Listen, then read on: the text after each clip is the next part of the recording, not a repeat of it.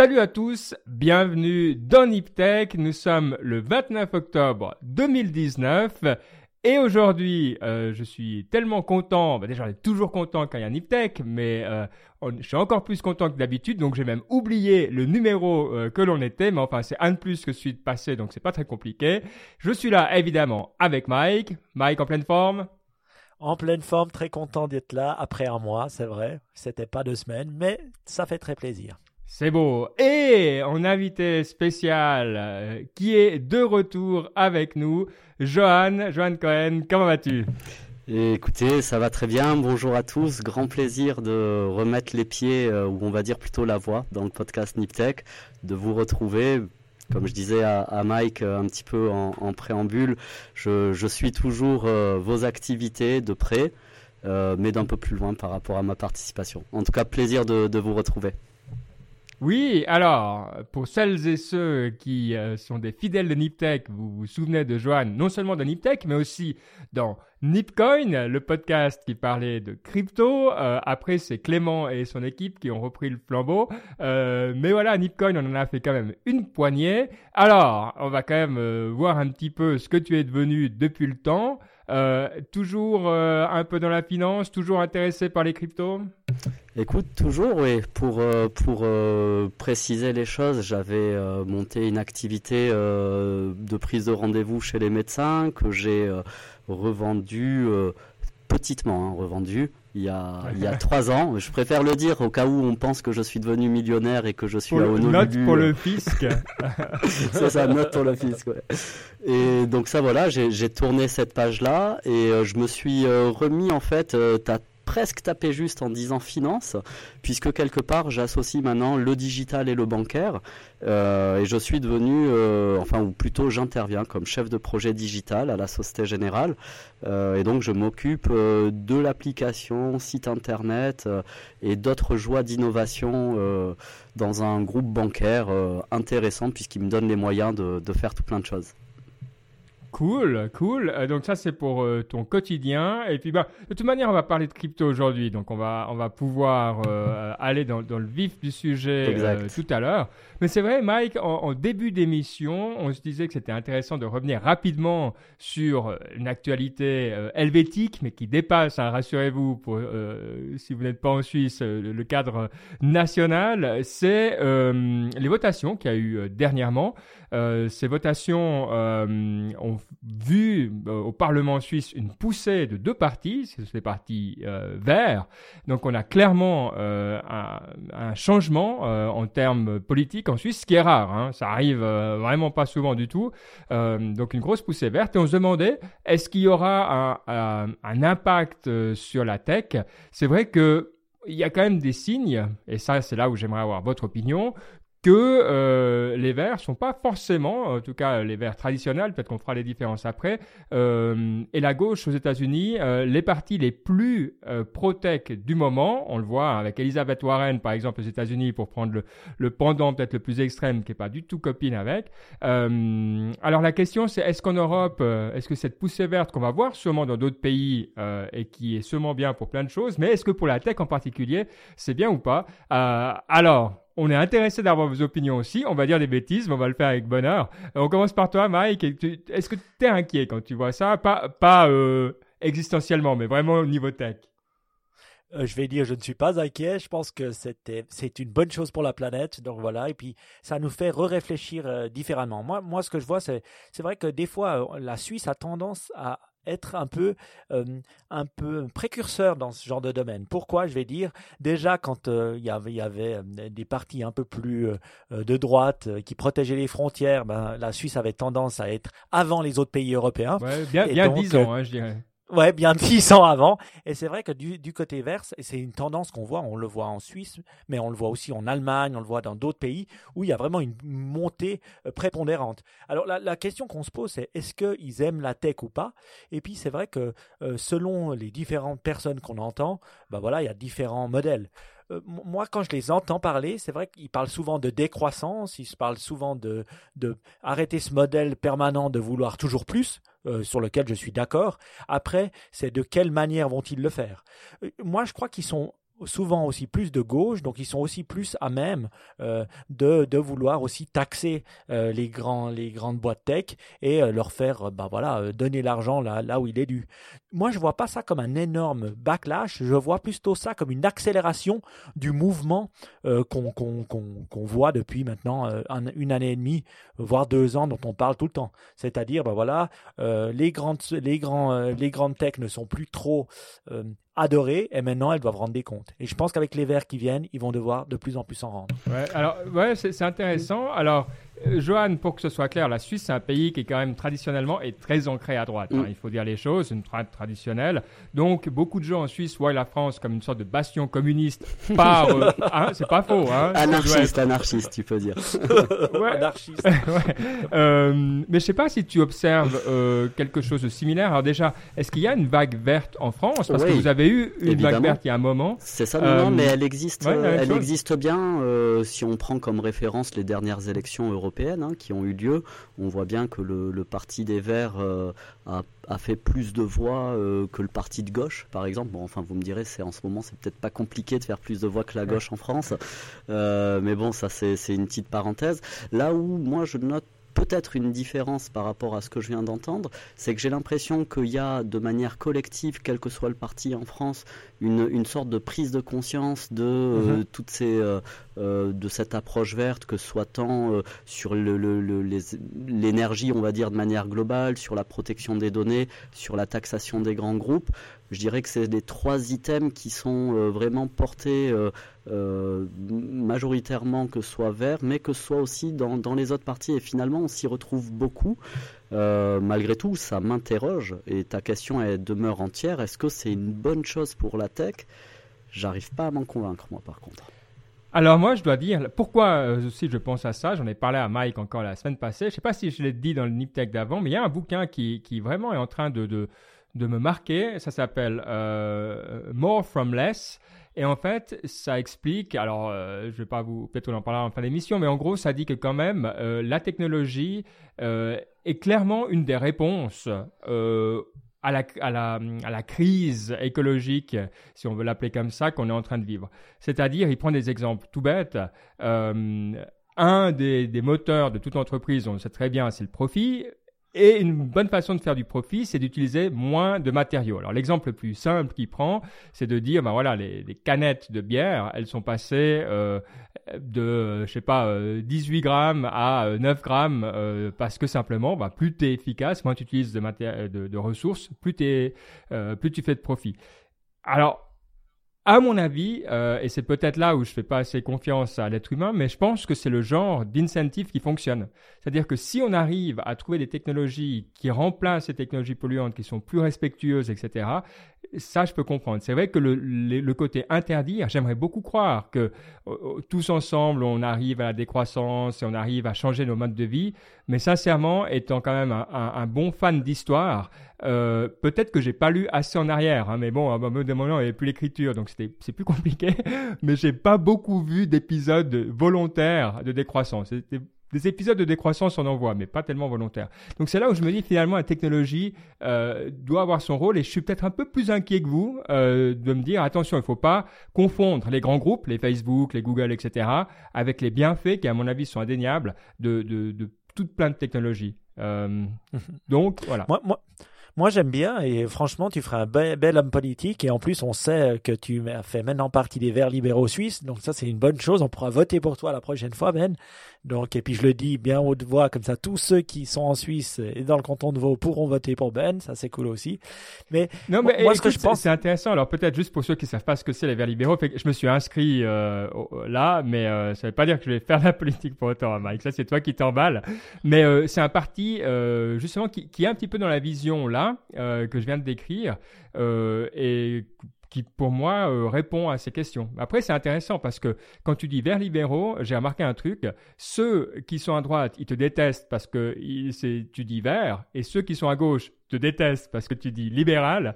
Donc en fait, je me rends compte que il y a très peu de gens à qui j'ai parlé de ça qui m'ont pas euh, traité de traître en entrée. Alors je m'en fous parce que Parle en français. Ouais, non, c'est ça. Ou alors, en français parce que franchement, on n'est pas on... là-dessus. Enfin, moi, tu me dis vers libéral. Il a fallu que tu me remettes dans l'échiquier euh, suisse pour que je comprenne où ça se situait. Donc, euh, j'aurais pas pu dire c'est à droite, c'est à gauche. J'aurais dit libéral, t'es un petit peu au milieu, quoi. ah ouais, bah t'as juste, voilà, t'as juste. Non, mais c'est vrai que c'est intéressant. Qu'est-ce que tu disais, Mike, alors? Mais je trouve intéressant parce que finalement, euh, cette poussée des verts, verts ou verts libéraux, vers ce qu'on veut, c'est vrai que, comme tu disais, Johan, ça met le, bah voilà, la, planète et, euh, ses considérations au centre du débat politique.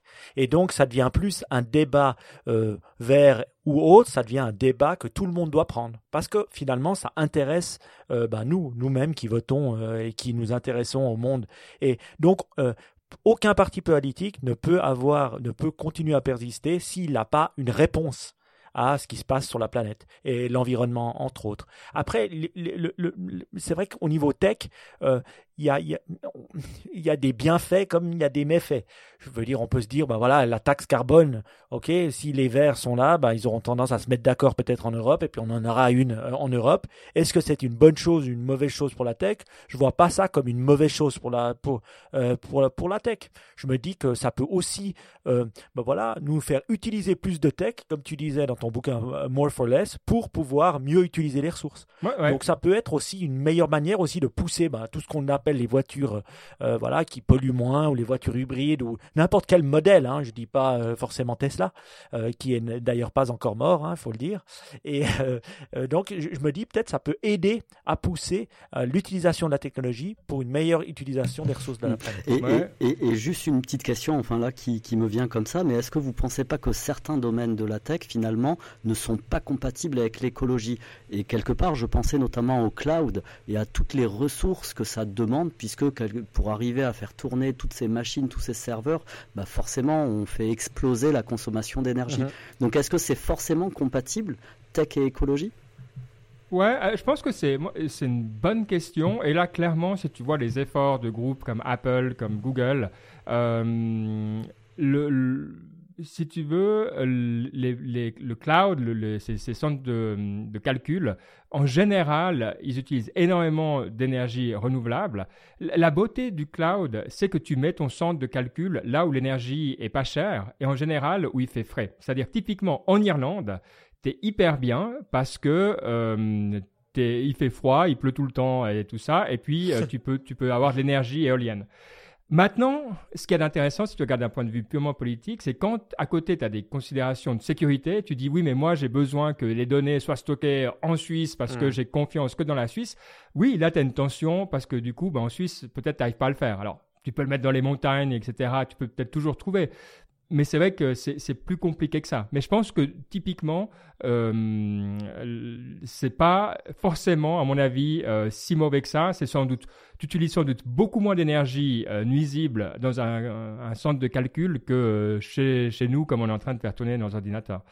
Donc là, de nouveau, parce que tu veux avoir des, hum, parce que tu vois des, des coûts euh, limités, à mon avis, tu peux aussi arriver à ça. Tu vois, ils le font. Alors parce qu'ils aiment bien la planète et tout, on les croit volontiers, mais aussi parce que c'est le plus, le plus efficace. Ouais. Moi, je trouve une chose où peut-être le, le, côté vert peut aider, c'est aussi dans tout ce qui est le développement de la bouffe on voit bah, euh, sur le, WhatsApp Niptech hein, à quel point euh, beaucoup, beaucoup s'intéressent à Beyond Meat, à tous ces trucs euh, où on, fait de la, nourriture sans tuer les animaux. Et je pense que là, c'est un domaine que la tech peut aussi beaucoup aider. Aussi peut-être à faire pousser des plantes proches de chez nous de manière totalement différente que en les mettant en terre comme on fait actuellement, sans utiliser forcément de la terre comme on utilise. Et tout ça, c'est de la technologie. Donc peut-être ça peut pousser l'investissement à penser différemment et puis surtout à le subventionner parce que je crois que tout tout vient de la subvention. On dit toujours, ben voilà, on est allé sur la Lune et puis ça a permis de développer euh, les, les, les, domaines techniques. Ben voilà, maintenant à nous de mettre de l'argent euh, pour développer un peu euh, tout ce qui est faire du bien à notre planète plutôt que de la détruire. Ouais, juste pendant que tu disais ça, il y a, euh, y a parce que j'étais sûr que c'est, ils auront euh, quelque chose là-dessus. Euh, Apple là, mais Google là aussi. Si tu vas sur cloud.google.com/sustainability, ils t'expliquent comment ils utilisent en grande partie de l'énergie éolienne et un petit peu de solaire, et comme ils compensent ben, le reste. Pas toi, non, je, je, je ne peux pas croire que tu me dises d'aller voir des informations et de croire Google sur ce qu'il nous dit. C'est comme si tu me demandais d'aller croire ce que Facebook nous raconte sur la, la vie privée des gens. Je n'y crois pas une seconde. je pense que là-dessus, sur le côté environnement, moi j'ai tendance à les croire. Sur le côté vie privée, je te rejoindrai euh, volontiers. Là-dessus, c'est des choses qu'on peut vérifier. Je sais pas. Je suis pas euh, forcément si euh, suspect, suspicieux. Et surtout un ancien employé de Google. Ouais, non, mais c'est vrai pour Apple. Vrai. Non, là-dessus, je pense que c'est vrai pour. Mais après, pour les animaux, c'est vrai aussi. Je pense qu'il y a des contraintes. Tu vois, typiquement, de, de, de pousser à l'expérimentation euh, sur les cellules souches, euh, c'est intéressant. Mais ce que je trouve, euh, toi, plutôt que sur des animaux, mais après, il y, a des, il y a des sujets qui sont quand même hyper chauds et euh, sur lesquels je ne sais même pas euh, si on peut s'aventurer dans, dans. C'est par exemple les OGM qui ont quand même mhm. des côtés pour l'écologie qui sont extrêmement positifs. Alors oui, il y a d'autres côtés aussi, c'est vrai. Et puis le nucléaire, qui est aussi une des réponses possibles à justement euh, tout ce qui est euh, énergie et climat. Et ça, c'est quand même des sujets. Alors, je me ça, hein. ça, ouais, je me sens pas armé pour en parler. Tout le monde n'est pas. C'est vrai que moi, j'entendais des gens. Moi, moi, tu vois, pour, pour de mon côté, un peu pas avec beaucoup de connaissances dans le domaine. J'ai toujours eu un nucléaire euh, bien, mais on ne sait pas comment le, le, le, recycler, une mauvaise chose. Et de plus en plus, j'entendais des gens dire que ça peut être une solution si on sait euh, comment le recycler ou si on, on investissait un peu plus dans la recherche qui date depuis, euh, qui date il y a 50 ans, je crois, euh, les, les, les, centrales qu'on utilise. Donc voilà, il y, y, a un peu deux mondes qui, mm. qui, se, qui se battent, mais je suis pas assez expert pour. pour Pareil, pas assez expert en tout cas sur le nucléaire, mais je te rejoins sur le fait de dire que c'est le retraitement des, des déchets qui pose le, le plus gros problème. Vous le savez en France, c'est vraiment une technologie plus que suremployée. Et on voit bien qu'on vend les déchets à d'autres pays et bien souvent, euh, bon, là en l'occurrence c'était l'Allemagne euh, ces, 30 dernières années, mais on voit que malgré tout, on a tendance à vendre à des pays qui euh, sont peut-être plus pauvres et quelque part on rapatrie nos mères d'ailleurs et ça c'est peut-être pas forcément une bonne chose non plus. Donc je suis assez partagé sur, sur le nucléaire en tout cas, mais, mais je m'y connais pas assez non plus pour pour être crédible sur le sujet. mais, voilà, espérons finalement que donc, pour peut-être pour conclure cette grande parenthèse, que, que ces poussées vertes, bah, ça nous aide à comprendre aussi au niveau tech ces technologies, toutes les choses qu'on a mentionnées là, il y en a encore beaucoup d'autres, et peut-être que ben, nous aussi, on va dans Niptech essayer de, de se mettre un peu les, les orteils uh-huh. là-dedans euh, pour comprendre, parce que c'est effectivement une des grandes tendances. Bref. Pour revenir à quelque chose dont on a parlé au début, c'est le monde des cryptos. Alors, euh, vous le savez que Facebook a lancé, on a beaucoup parlé, sa monnaie, euh, enfin, voulait lancer euh, sa, son stablecoin euh, Libra, qui est en train un petit peu de changer parce que beaucoup de gens, beaucoup de sociétés ont, ont quitté le, le, navire, entre autres les gros, les Mastercard, les, les Visa, etc.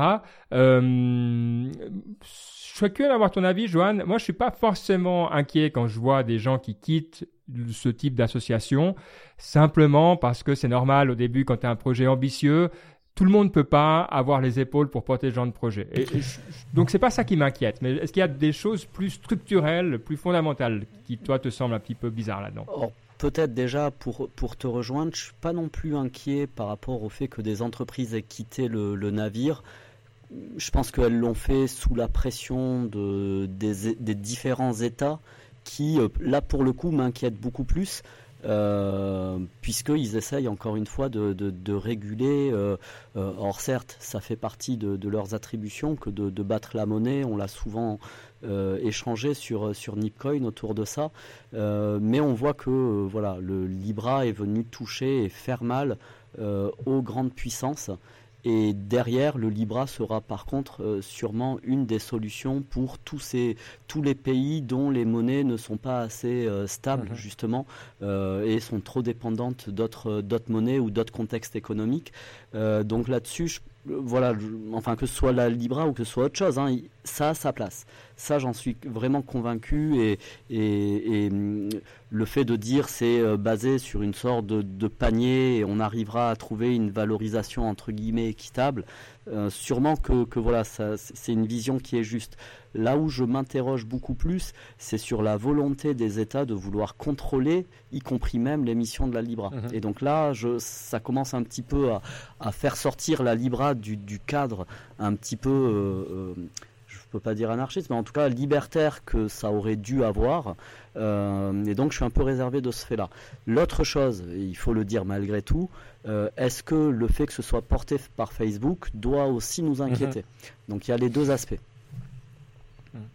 Moi, ce que je trouve intéressant dans ce que tu dis, c'est qu'on voit Facebook, ben, bien sûr, si c'était peut-être porté par Google, il y aurait un peu moins d'impact, quoique, il y en aurait, mais on, on se dit que finalement, c'est peut-être pas c'est à l'État de frapper la monnaie comme il l'a fait depuis des, euh, des milliers d'années. Donc, est-ce que c'est pas euh, un espèce d'organisme étatique mais mondial qui devrait avoir une libra, telle, je sais pas, les World Bank ou les choses comme ça, qui devrait créer une monnaie où tout le monde est ah, d'accord? Parce que je crois pas que ça viendrait d'une société privée. Parce que qui veut une société privée qui a main mise sur la sur la monnaie? C'est une bonne idée, mais tu demandes aux incumbents d'être révolutionnaires c'est un petit peu compliqué. Donc oui, si tu veux, c'est comme toujours. Euh, T'aimerais toujours, toi, t'aurais aimé que Kodak crée le, la, le, le, caméra digitale, mais on voit que c'est pas arrivé. C'est c'est vrai que c'est compliqué euh, comme euh, ouais moi j'aime j'aime bien ton idée mais malheureusement son seul défaut c'est que je vois pas comment on pourrait la réaliser. Je vois pas non plus le World Bank euh, enfin voilà ou en tout cas un conglomérat le faire côté bancaire. Il se tirerait même plutôt une balle dans le pied qu'autre chose en le faisant puisque une partie du business se base sur euh, hmm. du financement, euh, peu importe euh, à quel niveau, mais en tout cas se basant sur de la monnaie. Donc je ne sais pas s'ils auraient tant que ça intérêt à aller vers, comme tu disais, une, une, une monnaie mhm. stable, en tout cas dans son émission. Je suis pas, je suis pas convaincu. Ouais, mais bon, Johan, si je te comprends bien, toi tu dis on n'arrête pas une idée dont l'heure est venue et clairement stablecoin international pour euh, des pays peut-être où, le, où le, bah, tout le système bancaire est plus compliqué euh, et où il n'y a peut-être pas cette stabilité de la monnaie, euh, c'est venu. Donc tu dis d'une façon ou d'une autre, c'est venu.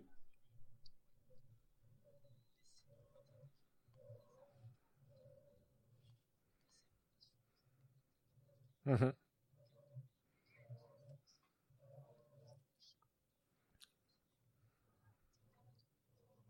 Crypto, donc voilà, ça fait partie euh, des choses qui sont, euh, à mon avis, dans le cours de l'histoire et qui vont aboutir tôt ou tard. Est-ce que ça sera via la Libra Est-ce que ça sera via autre chose? C'est là où je m'interroge encore. Est-ce que tu crois, qu'est-ce que tu dis de, du discours de Xi Jinping sur les cryptos? Euh, qu'il a donné, je crois, il y a deux jours euh, ou un jour, donc le, dirigeant euh, chinois qui invite les Chinois pas à s'intéresser à Bitcoin en particulier, mais à s'intéresser au potentiel des, des cryptos. je ne sais pas quoi en faire parce que je ne connais pas assez. Est-ce que pour toi c'était attendu, complètement inattendu Excuse-moi Ben, euh, enfin je m'excuse auprès des, autres personnes. J'ai eu un, souci d'écoute. J'ai malheureusement pas pu entendre ta question euh, de manière précise. Ah, je te dis, le, discours de Xi Jinping sur les cryptos ce, week-end, euh, c'était attendu, inattendu, un tremblement de terre? Enfin, plutôt attendu. Alors après, il y a, peut-être un point qui m'a échappé sur peut-être quelque chose dont tu voudrais discuter? Non, non, parce que moi, je ne m'attendais pas à ce que la Chine s'intéresse aux cryptos au niveau étatique. Je sais que il y a énormément de volume en Chine euh, ah, dans les cryptos, mais, mais j'étais plutôt de l'avis, toi, je pensais que le gouvernement euh, était plutôt pas contre, mais peut-être plus réservé. Donc ça m'a surpris personnellement de voir, quand, quand Xi Jinping dit il faut s'intéresser à quelque chose, euh, en général, mhm. ça suit, quoi. Ouais, ouais, la volonté chinoise, en tout cas, de s'y intéresser, on sait qu'elle était euh, quasiment toujours présente. Je pense qu'il y a euh, depuis euh, quelques années, on va dire aller deux, pour faire simple, un problème par rapport à certaines cryptos qui sont échangées en Chine et sur lesquelles le gouvernement n'arrive pas à avoir totalement la main. Et mmh. ça serait pour eux et indirectement le moyen d'arriver à, quelque part reprendre, euh, reprendre la main et beaucoup plus euh, d'arriver à, l'intégrer à l'intérieur de d'un Alibaba ou enfin euh, voilà des, des, différentes grosses sociétés qui elles quelque part commerce aussi à l'international. Donc euh, est-ce que c'est une réponse euh, quelque part à ce qui se passe en Europe et aux États-Unis par rapport au contexte crypto? Et on sait que aujourd'hui entre la Chine et l'Occident, euh, bien en tête les États-Unis, il y a une vraie tension. Mais donc, tu crois David Marcus et Mark Zuckerberg quand un des arguments qu'ils ont pour Libra, euh, c'est de dire si nous ne le faisons pas, la Chine le fera et on va perdre cette, euh, cette bataille. Oui, maintenant si la Chine le fait, est-ce que ça sera euh, quelque part cette crypto-là qui sera épousée dans le monde entier? Je n'arrive pas à me convaincre qu'une une crypto étatique arrive à rafler la mise. Je rejoins plutôt Mike quand il parlait de, cette sorte de consortium mondial, même si je n'arrive pas à identifier euh, quelle euh, grosse entité pourrait le faire, mhm. euh, que ce soit l'ONU ou d'autres, j'y crois pas une seconde. On a bien vu mhm. qu'ils n'avaient jamais réussi à arrêter une guerre n'importe où dans le monde. Je crois pas qu'ils arrivent à réguler l'économie non plus. Mais voilà, il, pourrait y avoir une alliance peut-être euh, de, grandes entreprises ou de euh, grandes ONG, pourquoi pas, qui mhm. elles seraient euh, beaucoup plus à même ou en tout cas donneraient beaucoup plus de confiance si elles devaient émettre cette fameuse Libra Libra like. Mhm. Moi, une chose que je pense aussi, c'est que en Chine, ils sont beaucoup plus à même d'utiliser des nouvelles technologies. je crois qu'aussi le paiement en cash en Chine se fait plus je vais dire, voilà, on fait tout euh, digitalement, même si euh, c'est lié à la monnaie, puis c'est du WeChat Pay ou du Alipay ou n'importe quel autre type de pay, euh, c'est que c'est tout digitalisé. Chose qu'on le voit, on, on, on, commence à voir chez nous, mais c'est pas du tout de l'ordre de magnitude qui est en Chine. Donc je pense que la crypto-monnaie ou la blockchain, elle vient d'une, elle vient se rajouter à ça, qui n'est pas, qui n'est pas une, une, qui je pense, il sera plus facile à l'adopter en Chine vu comme je les vois adopter des technologies chez nous. Donc, euh, mais c'est vrai que quand euh, Xi Jinping dit quelque chose, euh, la Chine écoute normalement. Ah ouais, ça c'est clair. Peut-être euh, pour euh, euh, continuer et, conclure ce, thème crypto, ça fait un moment qu'on n'a pas parlé et, je sais que c'est peut-être pas toujours simple pour tout le monde de suivre, mais là c'est des informations assez digestes. Il y a, deux informations hein, qu'on a encore dans notre liste. C'est un que la Litecoin Foundation ferme. Alors, Litecoin, pour ceux qui n'ont pas euh, suivi, c'était un petit peu, on disait, euh, euh, Bitcoin c'est l'or et Litecoin c'est l'argent. En fait, ça ressemble énormément à Bitcoin, mais donc la, fondation, alors tout le monde peut participer à ce projet, mais ceux qui tenaient dessous ont dit que bah, simplement ils fermaient. Voilà, c'est aussi simple que, ça. même si un des fondateurs, enfin Litecoin même dit que c'est pas euh, la fin du monde, hein, euh, parce que de toute manière, voilà, d'autres peuvent travailler là-dessus. Euh, mais quand même, est-ce que on sait que ça fait un moment qu'il y a beaucoup de projets dont on se demande pourquoi ils sont encore là. il faut s'inquiéter, ça c'est un signe ou finalement c'est juste monnaie courante dans le monde des cryptos, c'est un jour de plus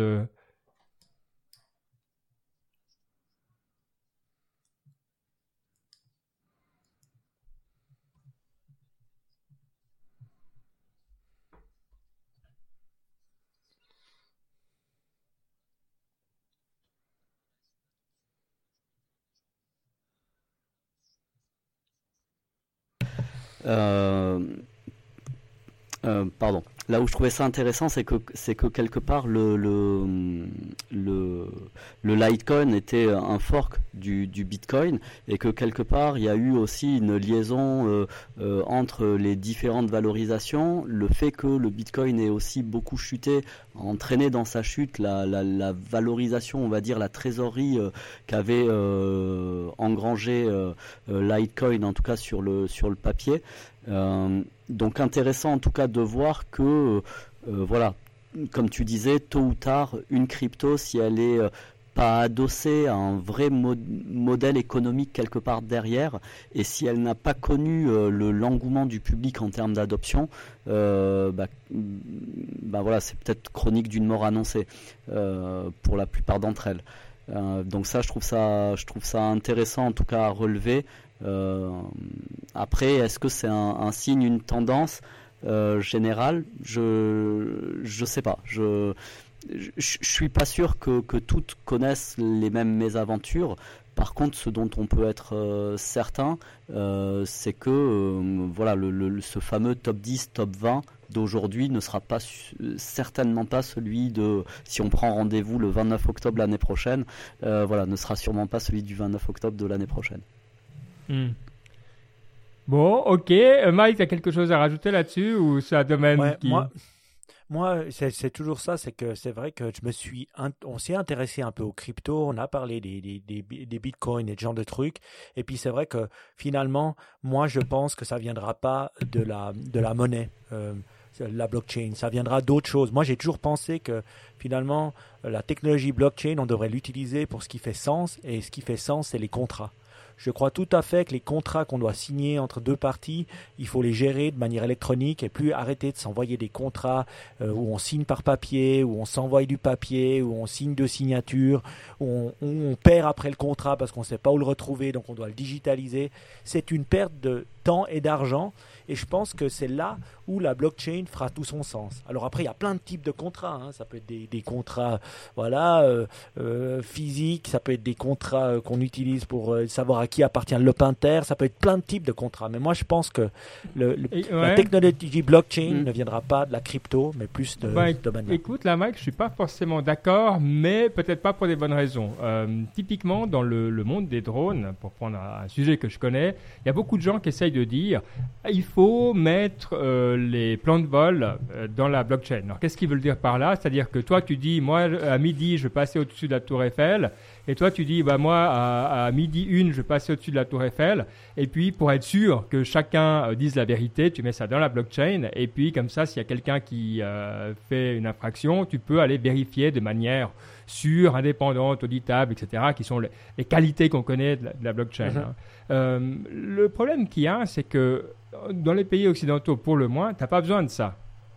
Tu as, des traces, l'informatique laisse des traces de toute manière. C'est extrêmement dur. Maintenant, quand tu quelque chose, si tu remplis quelque chose de, manière informatique, à disparaître complètement. Et quoi qu'il en soit, on, arrive à te retrouver. Donc, typiquement, c'est pas une.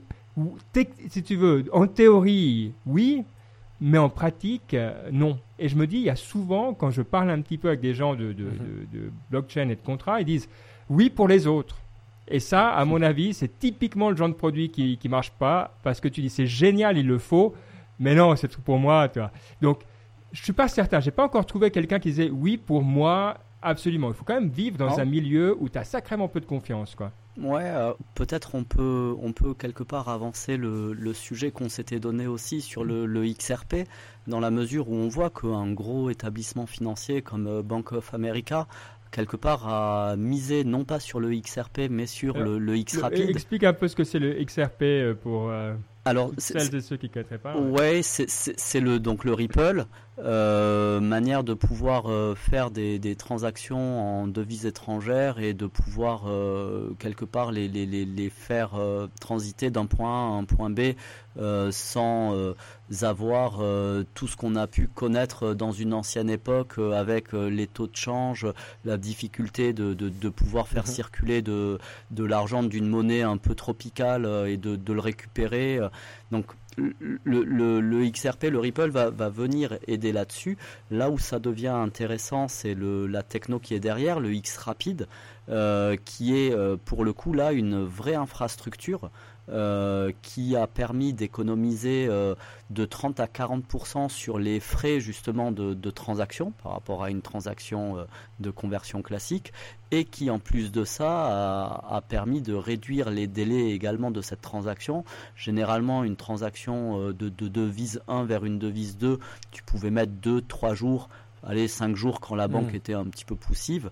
Euh, là aujourd'hui, avec le X rapide, quelle que soit la devise, c'est une histoire de allez, quelques dizaines de minutes. on va dire, allez, en gros, en 40 minutes, ton opération a atterri du compte 1 vers le compte 2 avec le changement de monnaie. Euh, et, ça, c'est opérationnel. Donc, ils l'utilisent pour leur euh, on va dire. C'est ça, c'est opérationnel. Il y a, euh, dans un quotidien des milliers d'entreprises aujourd'hui qui sont déjà en capacité de, de l'utiliser. Et justement, Bank of America euh, voyant euh, cette techno-là euh, devant elle, n'était clairement pas intéressé par le Ripple, mais par contre bel et bien intéressé par cette infra. Et d'ailleurs, on peut même, c'est le moment job dating, un poste est ouvert chez Bank of America. si vous souhaitez y postuler, ils cherchent leur, leur grand, grand mentor autour de, de ce sujet-là. Donc, ah, carrément, donc ah, c'est le Chief, c'est quoi un CCO, le Chief Coin Officer? Ouais, appelons-le comme ça. ça me va très bien. Le CBO, le Chief Blockchain Officer. Ah, on aime. Euh, mais, mais n'empêche, ça c'est intéressant. Hein. Ouais, Clément, si tu nous écoutes, on se réjouit de te voir à Bank of America. Ouais, je pense que voilà, Clément, euh, Clément aurait un avenir tout tracé là-bas. Euh, Fabrice aussi, d'un autre côté. Je pense que Fabrice oui, euh, pour pour ceux qui qui ont toujours en tête ses interventions de qualité sur ces sujets-là, je pense que voilà, ça, ça, ça serait pas mal aussi. Mais pour un petit peu alimenter la discussion, euh, je voulais malgré tout aussi amener une, une expérience personnelle autour de ça. Donc, comme vous l'avez compris, je fais partie d'une banque française, on va dire euh, dans le, le, top 3 des banques françaises, pour pas faire de jaloux par rapport aux autres. Euh, et on travaille beaucoup en interbancaire. Euh, un des sujets euh, blockchain que j'ai souvent, enfin j'ai essayé de pousser différents sujets blockchain qui n'ont euh, jamais trouvé sens ou écho auprès des différents responsables d'innovation, alors qu'il y aurait pu avoir, ne serait-ce qu'en termes de POC ou d'INO, des choses à aller creuser, juste histoire de se faire plaisir. mais ça n'a jamais trouvé écho. Par contre, la seule chose sur laquelle les banques se sont entendues euh, pour utiliser la blockchain et je trouve ça intéressant au, moins au niveau français. Vous, vous m'en direz peut-être euh, différemment sur, au niveau suisse, mais c'est sur le, fait qu'elles se sont toutes entendues euh, pour essayer d'imaginer l'échange des, de la certification de l'identité d'un client euh, quand elle est venue.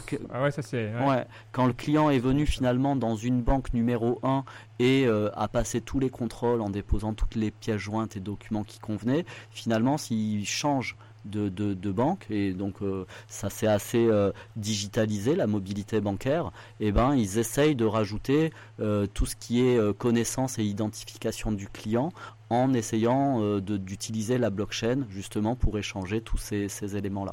C'est porté par la Caisse des dépôts et toutes les grosses banques qui participent, donc euh, assez intéressant.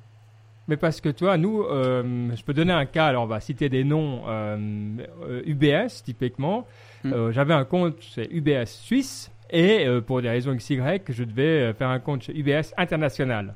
Alors on se dit à but de nez, c'est pas le truc qui devrait être le plus compliqué, mais comme c'est deux structures légales différentes, ils ont dit hum, hum, il faut retourner dans une, autre succursale avec ta carte d'identité. Pourquoi? J'ai dit mais attends, euh, envoyez-leur un fax, euh, je veux dire où vous en êtes là.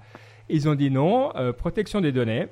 On peut pas. Donc, ah. comment tu passes au-dessus de ces lois? Parce que je veux dire que techniquement, tu le facilites, je veux bien, mais il n'y a, pas, a pas ces questions légales-là dans, dans, le cas que tu évoques je, je, pense que le, la RGPD forcément euh, jouera, jouera son ou GDPR, je sais pas comment vous l'appelez chez vous, mais euh, bon, la protection des données euh, jouera son rôle, c'est évident.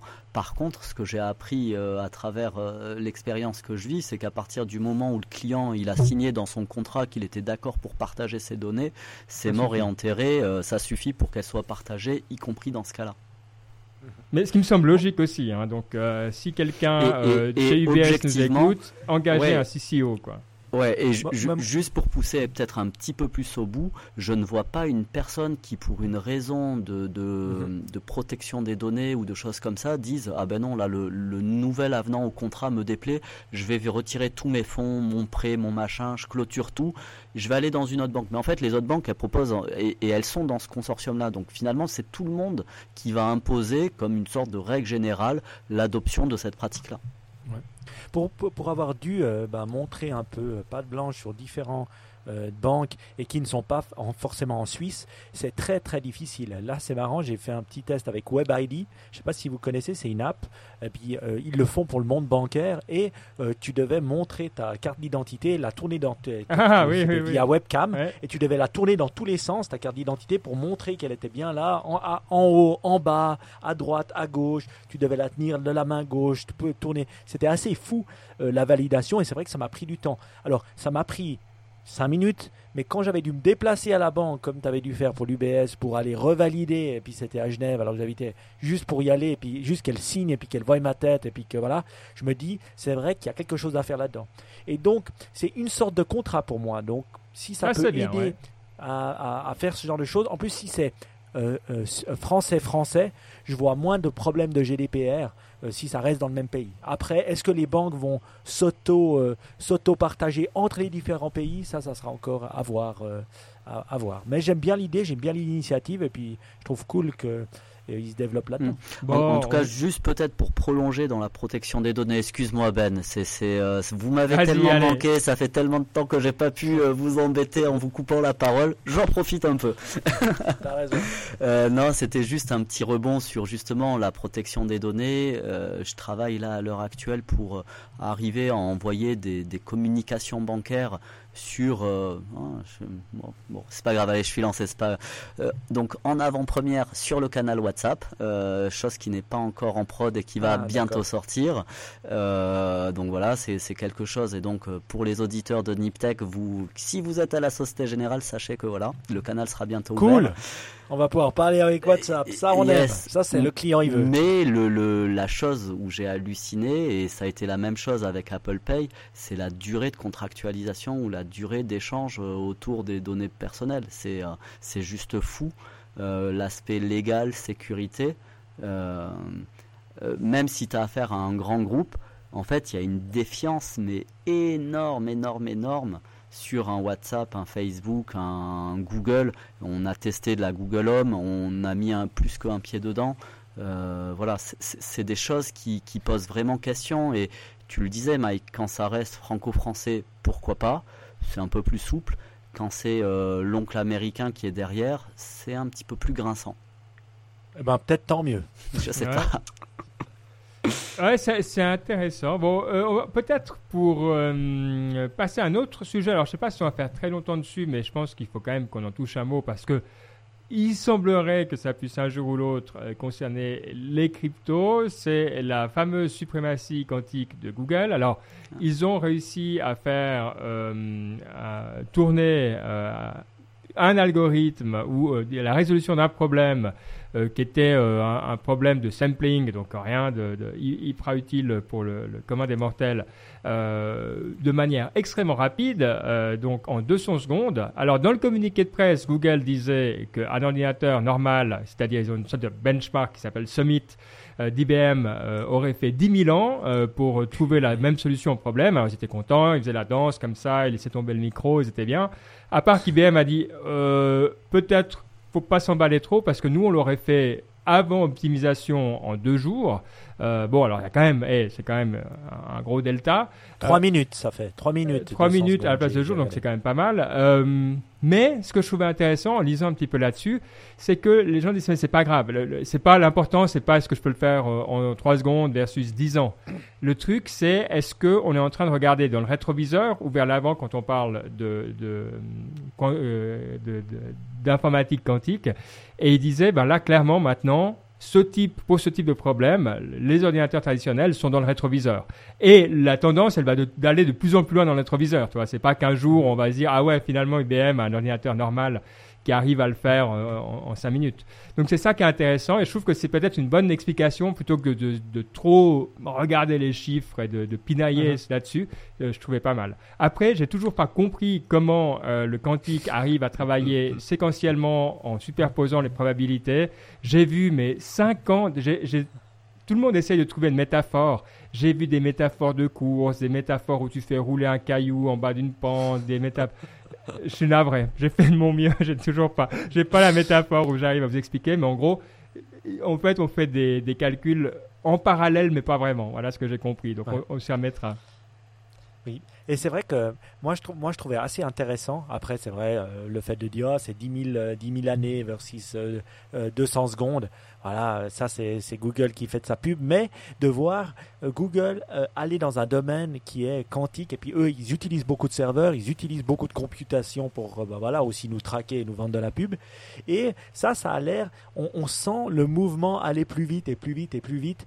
quand on lisait cet article, on voyait aussi, c'est pas seulement le plus rapide, mais aussi avec moins d'erreurs, parce que ça semblait faire pas mal d'erreurs quand ils computaient avec leur ordinateur quantique, et là, ils arrivent à réduire le nombre d'erreurs. Tu sais, quand ils ont commencé à bosser sur le quantique, pas, pas euh, en général, mais Google en particulier En quelle année? Aucune idée. En 2006. Ah, Donc ça prend, hein, quand on dit euh, peu de temps. ces boîtes, euh, elles sont intéressées que par le profit. Alors oui, c'est vrai, mais elles savent aussi investir dans des trucs où ça prend quand même quelques années, quoi. Et mhm. ça, je trouve assez impressionnant. C'est le genre de choses, tu vois, qu'il faut quand même qu'on relève en pensant aussi qu'est-ce que la tech amène et qu'est-ce qu'on peut voir dans le positif, qu'est-ce qu'il faut garder. Ça ne veut pas dire qu'on ne va pas changer le reste, mais ça, c'est le genre de truc qu'il faut aussi relever, je trouve. Ouais, mais Ben, peut-être la question, c'est euh, ok, il a résolu l'équation en 3 minutes versus 10 000 ans, mais ça va lui servir pour son moteur de recherche, tu crois? Ou non, ça va lui ça va lui servir pour euh, casser, euh, on va dire, le, une crypto comme le BTC et résoudre toutes les équations et quelque part anéantir une crypto? Il pourrait se lancer dans ce genre d'attaque. Ouais, mais ils auraient pas. Moi, je pense que quoi là, leur ça derrière? Alors, si tu dois mettre, je le dis, uneducated guess, guess comme on dit, hein, mais à mon avis, c'est dans le domaine des sciences de la vie si tu veux euh, faire de la synthèse de bactéries mhm. et, t'occuper de, tout ce qui est génétique, tu as besoin de puissance de calcul euh, énorme euh, si tu veux simuler.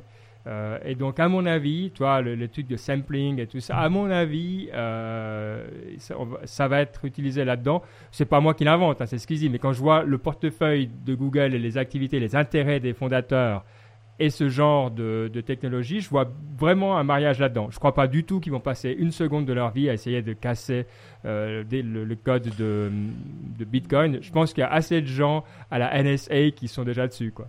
oui.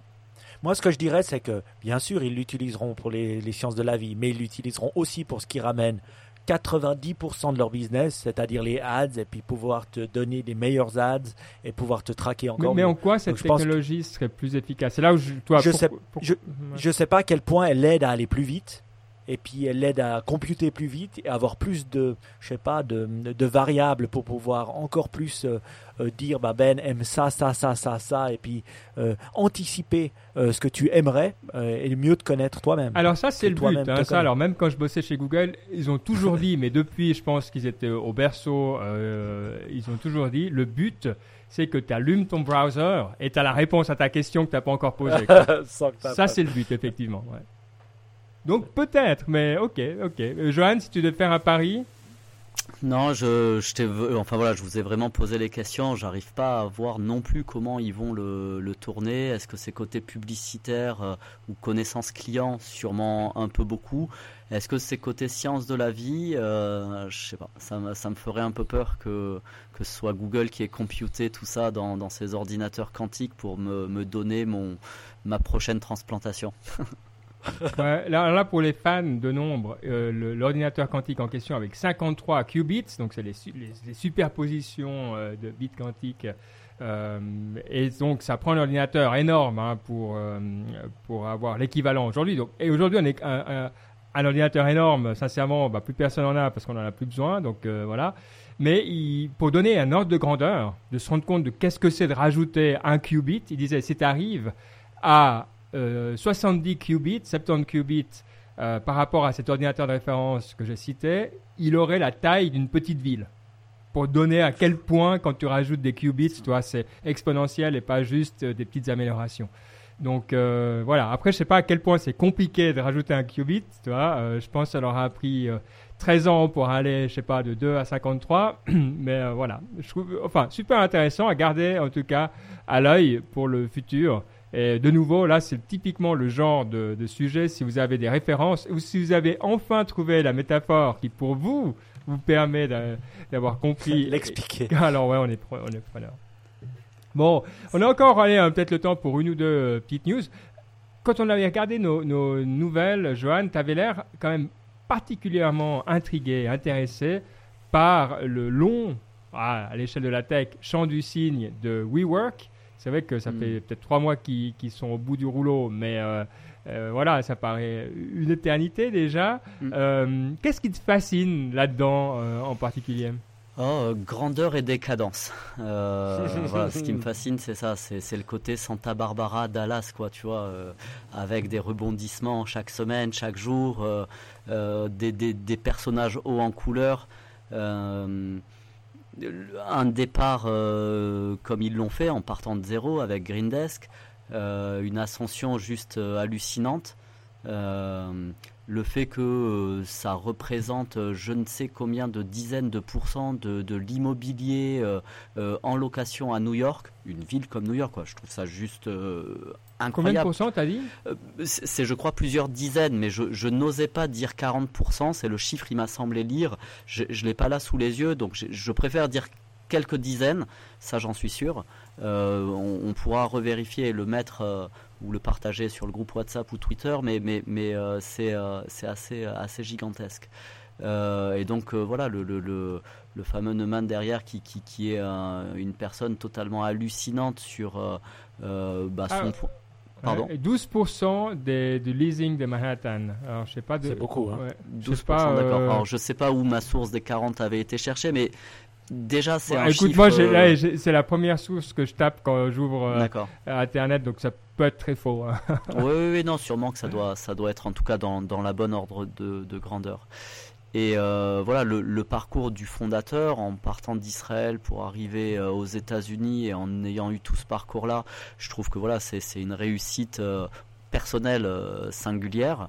Il parle, excuse-moi de t'interrompre, mais il parle de, de, de kibbutz. Est-ce que c'est euh, typique euh, parce qu'il y a beaucoup d'entrepreneurs qui, qui, ont un, parcours similaire. Je veux dire, à quel point euh, est-ce que c'est un complet outlier, comme tu dis, quelqu'un de, particulier même par rapport Alors, pour une trajectoire israélienne, pour une personne qui a, navigué entre le kibbutz, l'armée et qui, au sortir de ça, a créé son entreprise, finalement, on voit que c'est une trajectoire qu'on peut retrouver chez, chez beaucoup d'entrepreneurs. Euh, mm. ou start-upers euh, ou dans l'écosystème de, des start-up israéliennes. Euh, je n'aurai pas là les, noms des personnes, mais tu as, des boîtes comme Mobilize. tout à l'heure, vous parliez au niveau de, de, la tech food. Il y a Aleph Food également qui, qui, qui, qui sont des, des, boîtes totalement hallucinantes avec des, des profils un petit peu similaires. Euh, donc, euh, donc voilà, en tout cas pour répondre à ta question, c'est vrai qu'on dirait qu'il y a une sorte de, terreau ou qui les arrose tous les jours pour arriver quelque part à leurs 18-20 ans et avoir cette capacité à, à s'internationaliser et surtout à créer des, des, euh, des, des, des, boîtes juste hallucinantes. C'est des, des, des, centaines d'immeubles qui ont été faits pour WeWork avec dans plus d'une dizaine de pays également. Euh, donc euh, c'est voilà, c'est quand même une trajectoire juste hallucinante en termes d'ascension. Et c'est là où l'histoire elle est juste splendide, c'est que la chute est vertigineuse. Euh, à titre personnel pour le fondateur, mais également à titre collectif pour WeWork. Et, c'est là où je trouve que, voilà, c'est ça valait le coup, ça vaut le coup en tout cas de, de poursuivre cet échange euh, sur le sujet. Euh, et on peut le poursuivre également avec euh, SoftBank qui, qui, qui, qui, quelque part est peut-être le gros perdant de l'histoire si on devait en choisir un.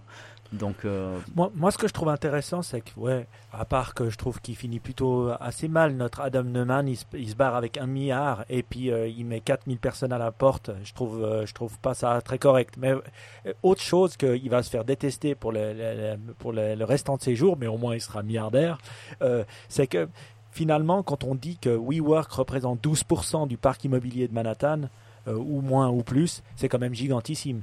Et ça prouve qu'un modèle comme ça qui s'écroule peut avoir un énorme impact euh, sur, euh, sur l'immobilier et donc après sur le monde bancaire et, avoir un, un, problème boule de neige.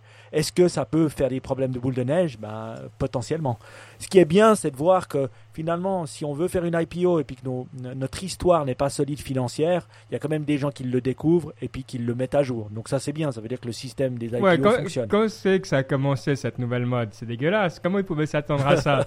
Je veux dire, c'est vraiment le gars qui a pas de chance. Tu sais, c'est la première IPO qu'on regarde de près. Il faut que ça tombe sur lui. Sur lui.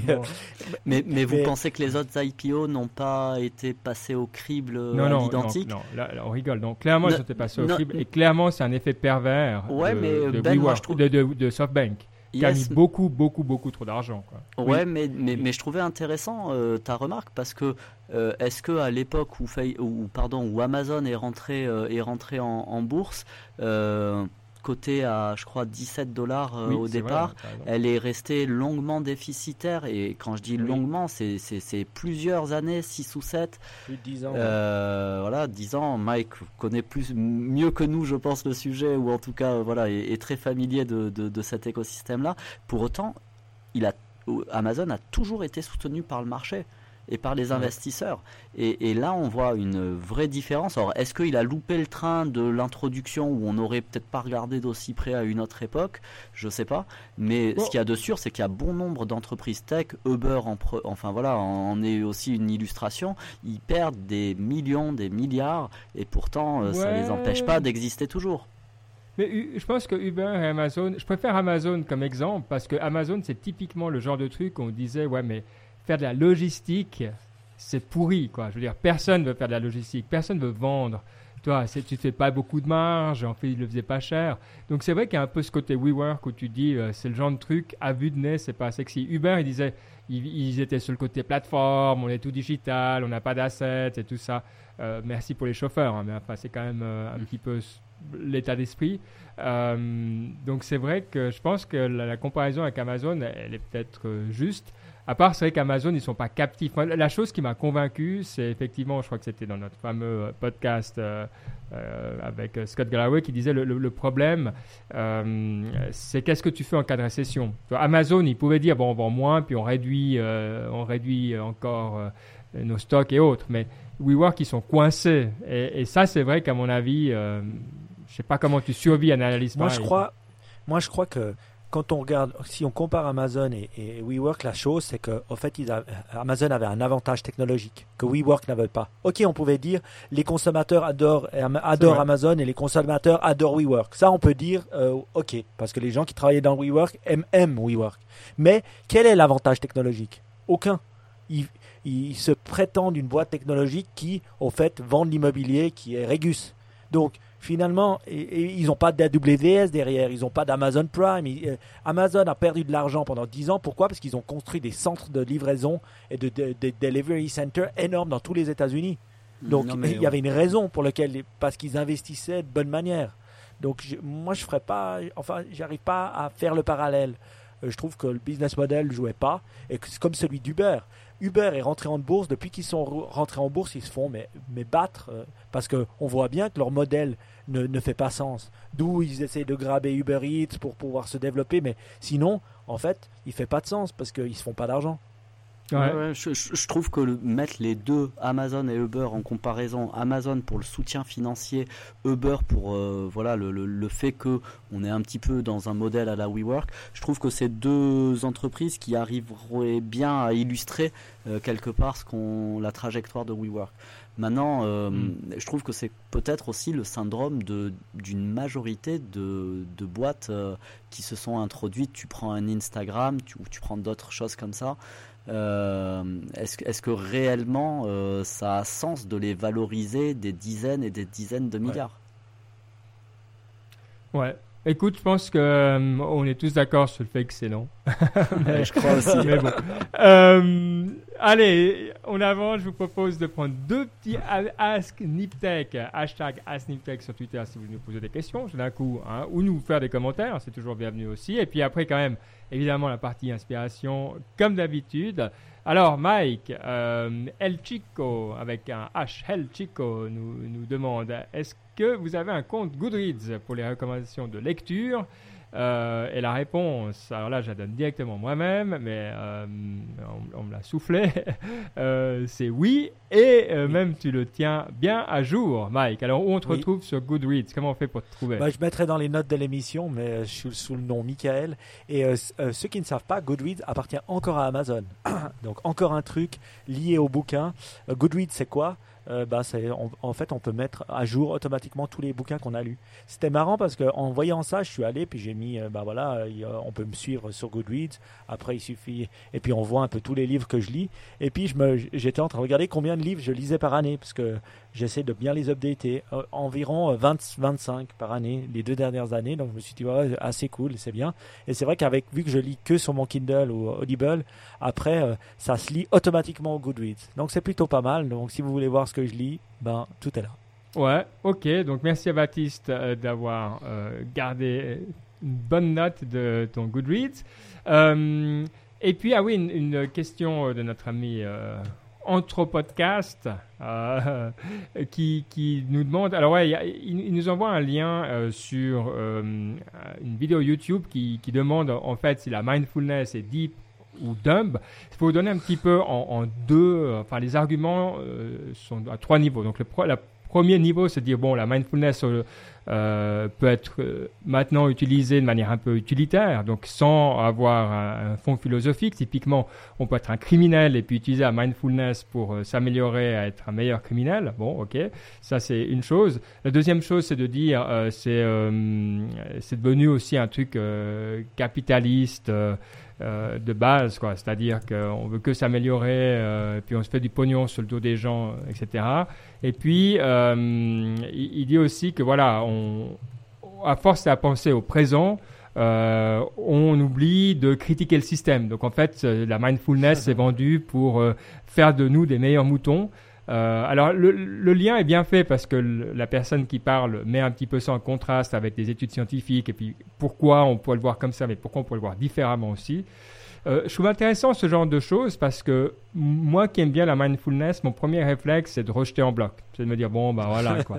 c'est clair que euh, oui on peut toujours critiquer, on peut toujours trouver que c'est mal et puis oui c'est pas une solution à tout, mais rien n'est une solution à tout donc voilà. En même temps, euh, ça reste sur le fond, je trouve que c'est des remarques assez valides oui, c'est un business, c'est vrai. Et dans ce business-là, tout le monde ne veut pas le bien finalement des, utilisateurs, ok, ça, mais ça c'est vrai euh, un peu pour d'autres choses. Et puis le fait de, de l'utiliser pour être plus centré sur soi-même que vers les autres, c'est vrai aussi, je trouve. Euh, après, c'est toujours la même chose. Si on est mieux armé dans sa vie, si on est plus sain mentalement, physiquement, euh, j'espère que c'est aussi pour être plus utile aux autres. Euh, mais on n'est pas obligé. Mais disons que je pense que pour moi, c'est assez naturel. Si tu es bien et que toi, tu as des bonnes assises financières, que tu es bien dans ta tête et tout, je vois pas pourquoi tu serais pas plus positif avec les autres. Mais c'est peut-être une vue naïve. En tout cas, c'est comme ça que je le voyais. Donc, je sais pas si toi, Mike, qui a aussi un peu testé de ça, euh, est-ce que tu penses que c'est vrai que si tu, mettons que tu commences par te concentrer sur toi-même, mais que si tu le fais bien et honnêtement, tu finiras fatalement par t'intéresser aux autres? Moi, je crois que avant d'aider les autres, tu dois t'aider toi-même. Je crois que c'est aussi ça. Alors, bien sûr, aider les autres peut t'aider à t'améliorer, mais avant, euh, je pense que euh, soi-même, c'est déjà la première personne à aider. Et puis après, on pourrait aider les autres. Après, les critiques de mindfulness, tout ça, je, voilà, on est vraiment dans le monde de l'Internet où finalement tout est critiquable. Je veux dire, le mindfulness, méditation, comme on veut l'appeler, je pense que c'est quelque chose de bien. Puis c'était quelque chose de bien quand on le fait. Euh, donc quand on le fait, ben, on se rend compte que finalement ça apaise l'esprit. Quand on apaise l'esprit, on ouvre les yeux. Quand on ouvre les yeux, on voit ce qui se passe et on écoute surtout les gens. Donc ça rend quand même euh, les personnes mieux. Je veux dire, il y a assez d'études le prouvant. Donc moi, moi c'est plus que je comprends pas pourquoi critiquer quelque chose qui fait du bien. C'est vrai que je, je, réagis aussi un petit peu quand on dit ah ouais mais tu le fais juste pour être mieux dans ton travail. ouais, et, et, et euh, enfin, pardon, moi je trouve ça intéressant de vous entendre. Au début, j'étais, j'étais pas forcément convaincu euh, de, de, quelque part du, du, bien fondé de dire ça peut se propager aux autres, mais finalement, avec la remarque là que tu viens de faire par rapport au travail, et, et je pense que c'est la même chose dans, dans la vie de tous les jours, euh, même enfin, et c'est peut-être en rebond aussi par rapport à ce que vient de dire Mike sur le fait de dire d'abord on s'aide soi-même, après on aide les autres. Je trouve qu'au contraire, on, a tous à s'apporter les uns les autres, que ce soit au travail, dans une vie perso. Les, mes forces à moi sont peut-être tes faiblesses, ou inversement, et quelque part, on, peut être meilleur à deux si on essaye euh, d'avancer ensemble. Je suis pas sûr que j'irai plus vite pour euh, faire écho à l'adage, mais en tout cas, c'est sûr qu'on on, arrivera euh, mieux armé en, le faisant à deux. mais, par contre, ce qu'il y a de, de certain, c'est que on ne pourra jamais être parfait.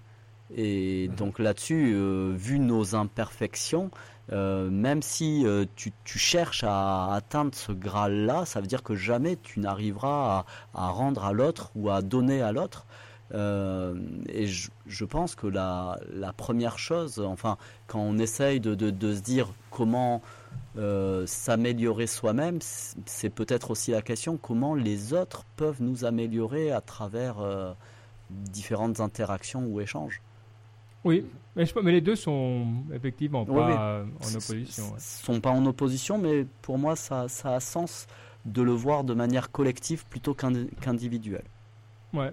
Mais en tout cas, j'aime beaucoup ce genre de lien qui challenge un peu. Je crois que c'est bien. Quoi. Il, faut, il faut quand même euh, remettre en question même les choses euh, qu'on n'a pas forcément envie de remettre en question. Et même si au final on ne la met pas complètement en question, j'ai beaucoup aimé. Je trouvais que c'était une, chouette réflexion. Donc merci beaucoup euh, pour euh, ce, ce, partage. Alors, et franchement, quel pont en or pour la partie inspiration. Euh, Mike est en pleine détox euh, digitale, numérique, pour ceux qui n'aiment pas qu'on dise digital. Euh, semaine numéro 6, je l'ai vu en chair et en os. Mike, il est arrivé sans casque sur les oreilles, son écran en noir et blanc. Donc, soit il, il a fait tout ça juste avant qu'on se rencontre, soit tu fais vraiment tout bien. Oui, c'est vrai que c'est la euh, euh, semaine numéro 6. J'ai commencé le 22 septembre. Et euh, ça, perdure. Donc j'avais, voilà, comme je vous avais expliqué la dernière fois, utiliser moins son téléphone, faire des choses sans son téléphone, interagir plus avec les humains et pas forcément qu'à travers, avec des humains à travers son téléphone. Donc c'est bien. aussi Twitter, je, je regarde plus en fait. Et en fait, ça me manque plus. Euh, j'ai vu que euh, là, j'ai regardé un peu combien de temps je passais sur mon téléphone. En moyenne, je, passais jusqu'à en, euh, deux heures et demie à trois heures sur mon téléphone. Là, j'en passe moins entre une heure et demie et une heure. Et c'est surtout sur WhatsApp que j'utilise quand même assez professionnellement pas seulement, mais voilà, euh, sur lequel je suis euh, principalement. Donc là, j'ai pas encore laissé tomber WhatsApp, mais c'est bien. Et, c'est vrai que quand on fait du digital minimalisme, bah aussi quand on est geek, le problème qu'on se dit, c'est oh, on va plus avoir euh, la réflexion, on va plus ça va être au courant des news, mais finalement, on prend le temps de réfléchir peut-être plus intensément aux news qu'on lit, même aux news tech et puis avoir un avis, et puis commencer à utiliser sans forcément écouter des podcasts et puis écouter de la musique. Donc je suis très content du digital minimalisme. Je continue. Donc euh, même après les, les, les, quatre semaines, j'ai continué à faire ce que je faisais. Et euh, bah voilà, donc euh, j'adore.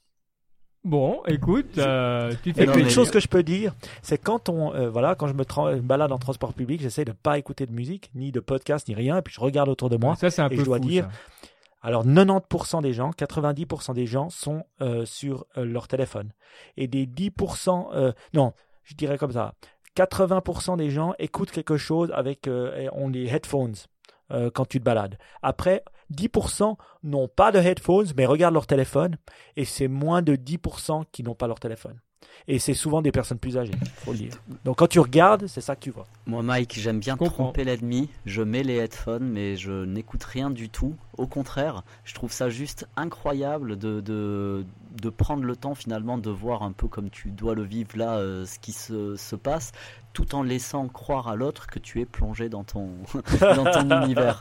C'est, je trouve ça assez sympa. Mais par contre, ce que j'ai trouvé incroyable, parce qu'au tout, tout début et avant que nous commencions l'enregistrement, euh, tu, tu m'as fait part de, de, de cela et je t'ai posé la question de savoir est-ce que oui ou non, malgré tout, tu gardais l'application Twitter ou peu importe de savoir laquelle pour juste y jeter un œil. Ok, t'écris pas, ok, tu, tu, tu, tu vas pas y passer trop de temps, mais est-ce que tu l'as conservé? Tu m'as dit non, pas du tout, j'ai tout supprimé. Et ça, je trouve ça encore plus fou, comme, comme enfin fou, fort comme démarche, euh, que, que, d'être allé dans ce sens-là. Alors je, mhm. là, ça m'a intéressé euh, le, le, le, le, bouquin, enfin le livre dont, qui t'a inspiré pour arriver à ça. Donc je, je, pense que ça, ça sera ma prochaine lecture en tout cas. La démarche est bien. Charles Newport, Digital Minimalism. Moi j'aime bien. Et une chose aussi, c'est qu'on peut, lorsqu'on est en meeting, au lieu de toujours avoir mon téléphone, maintenant, bah, je, ne le, prends même pas. Et puis comme ça, j'écoute un peu plus. Ça, c'est une autre chose que je fais, que je trouve qu'elle est facile à faire. Puis souvent, on se dit, ouais, on a besoin de son téléphone quand on est dans des réunions, et en fait, on n'en a pas du tout besoin. Eh ben, écoute, clair, je vous encourage à C'est l'outil de survie. ouais, c'est l'outil de survie, c'est la réunion est chiante. Mais, mais là où je te rejoins, Mike, et moi, je, des fois, je le pousse encore plus à l'extrême, c'est sans téléphone et sans ordinateur. Et alors là, tu es dans une réunion, je peux te garantir que tu es obligé d'écouter ce qui, ce qui se raconte.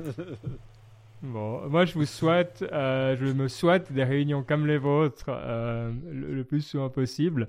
Euh, tu es un petit peu dans, resté dans le domaine, Mike, avec le, le, livre que tu nous proposes ensuite, puisque là tu as fait le Digital Minimalism.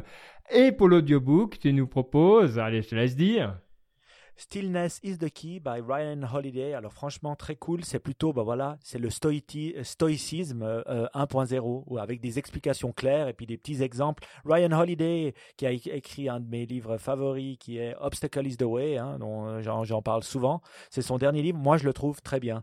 Il donne des exemples comment rester euh, tranquille, comment voilà voilà la tranquillité est la clé. C'est ça en français et très très beau livre. En plus c'est lui qui qui en qu'il le parle, enfin qu'il le lit.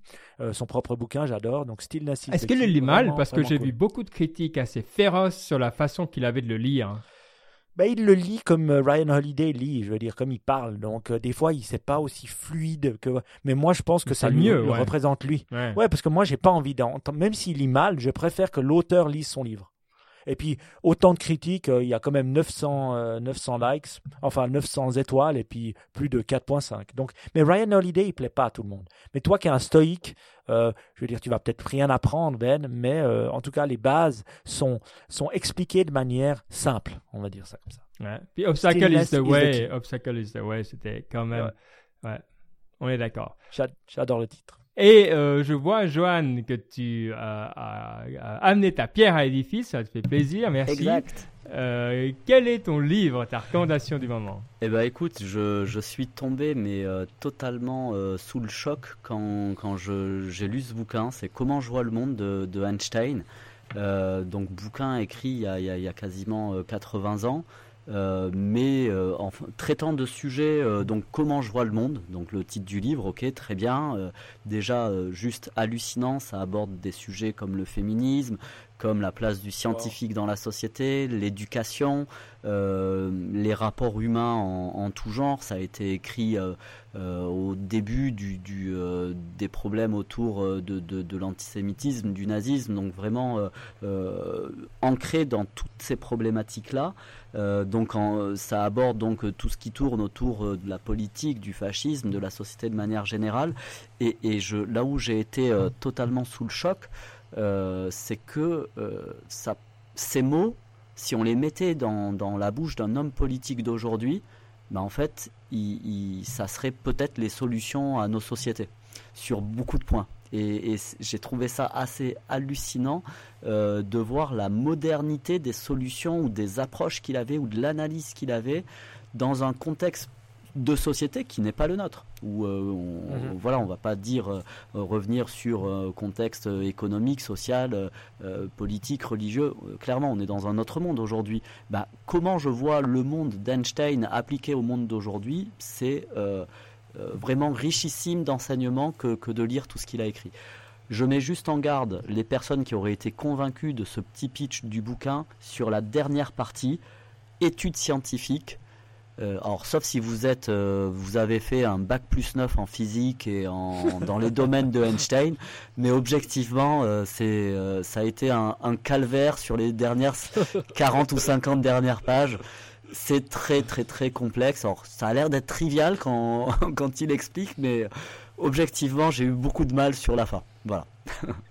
ok, bon bah merci et merci aussi de de l'avertissement avant de se jeter dans ce bouquin. Mike, il reste à conclure ce beau et un peu plus long d'habitude, mais avec grand plaisir, numéro de Niptech avec une citation tirée, ben, je sais pas, peut-être de ton expérience de digital minimal, minimaliste. Eh ben, euh, je sais pas si c'est moi qui l'ai fait, mais elle m'est venue dans la tête ce matin.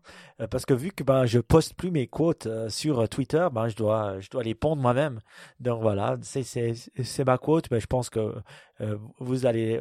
je vais la dire en anglais, tu pourras la traduire en français, mais je l'ai traduite pour toi, comme ça tu pourras la dire correctement. Elle est simple.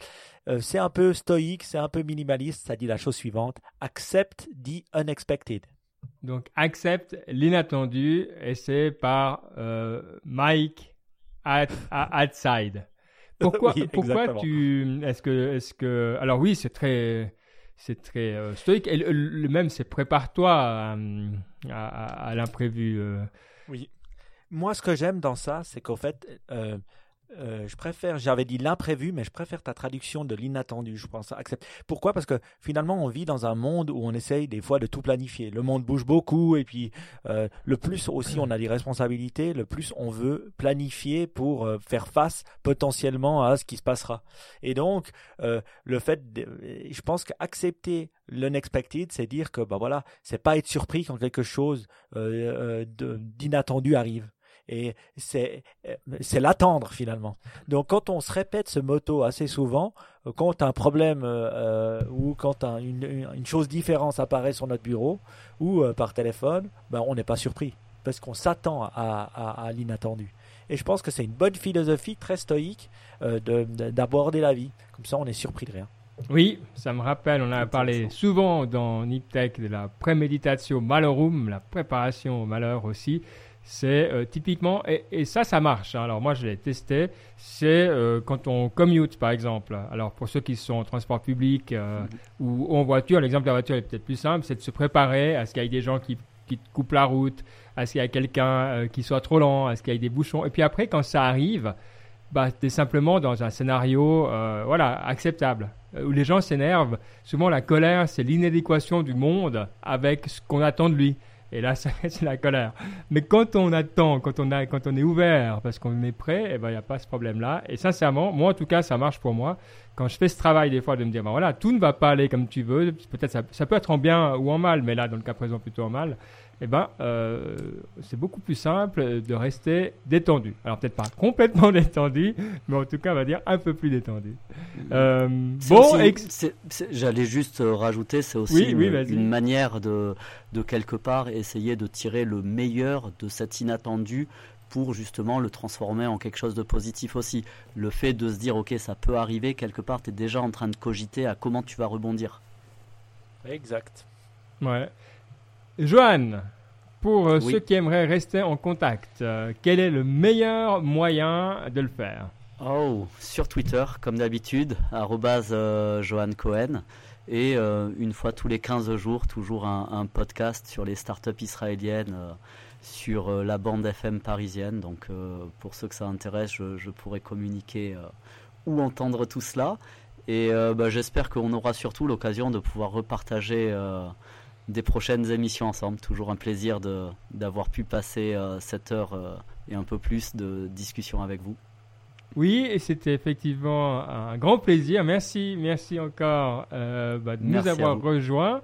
Et nous, on se retrouve pas dans deux semaines, mais si je me souviens bien, dans trois semaines ou, ou plus. Toi, tu as de retour quand, Mike? Moi, je reviens, je vais partir en Asie un petit coup pour mon petit euh, tour euh, de chaque quarter. Ça fait un petit moment que je suis pas parti. Je serai de retour le 23 novembre, donc euh, ça devrait dans un mois. le 24-25. Oui. Alors surtout dans un mois, moi, je profiterai de faire un petit saut aux États-Unis et au Canada. pendant ce temps, comme ça voilà, comme ça on couvre le monde et on reviendra, on l'espère, avec plein de choses à partager. En tout cas, Profitez bien dans ce mois qui arrive où les jours, ben voilà, ça devient un peu plus compliqué des fois de se lever, mais on est prêt, on est motivé, on a plaisir. Allez, à dans un mois. Ciao. Au revoir. Ciao.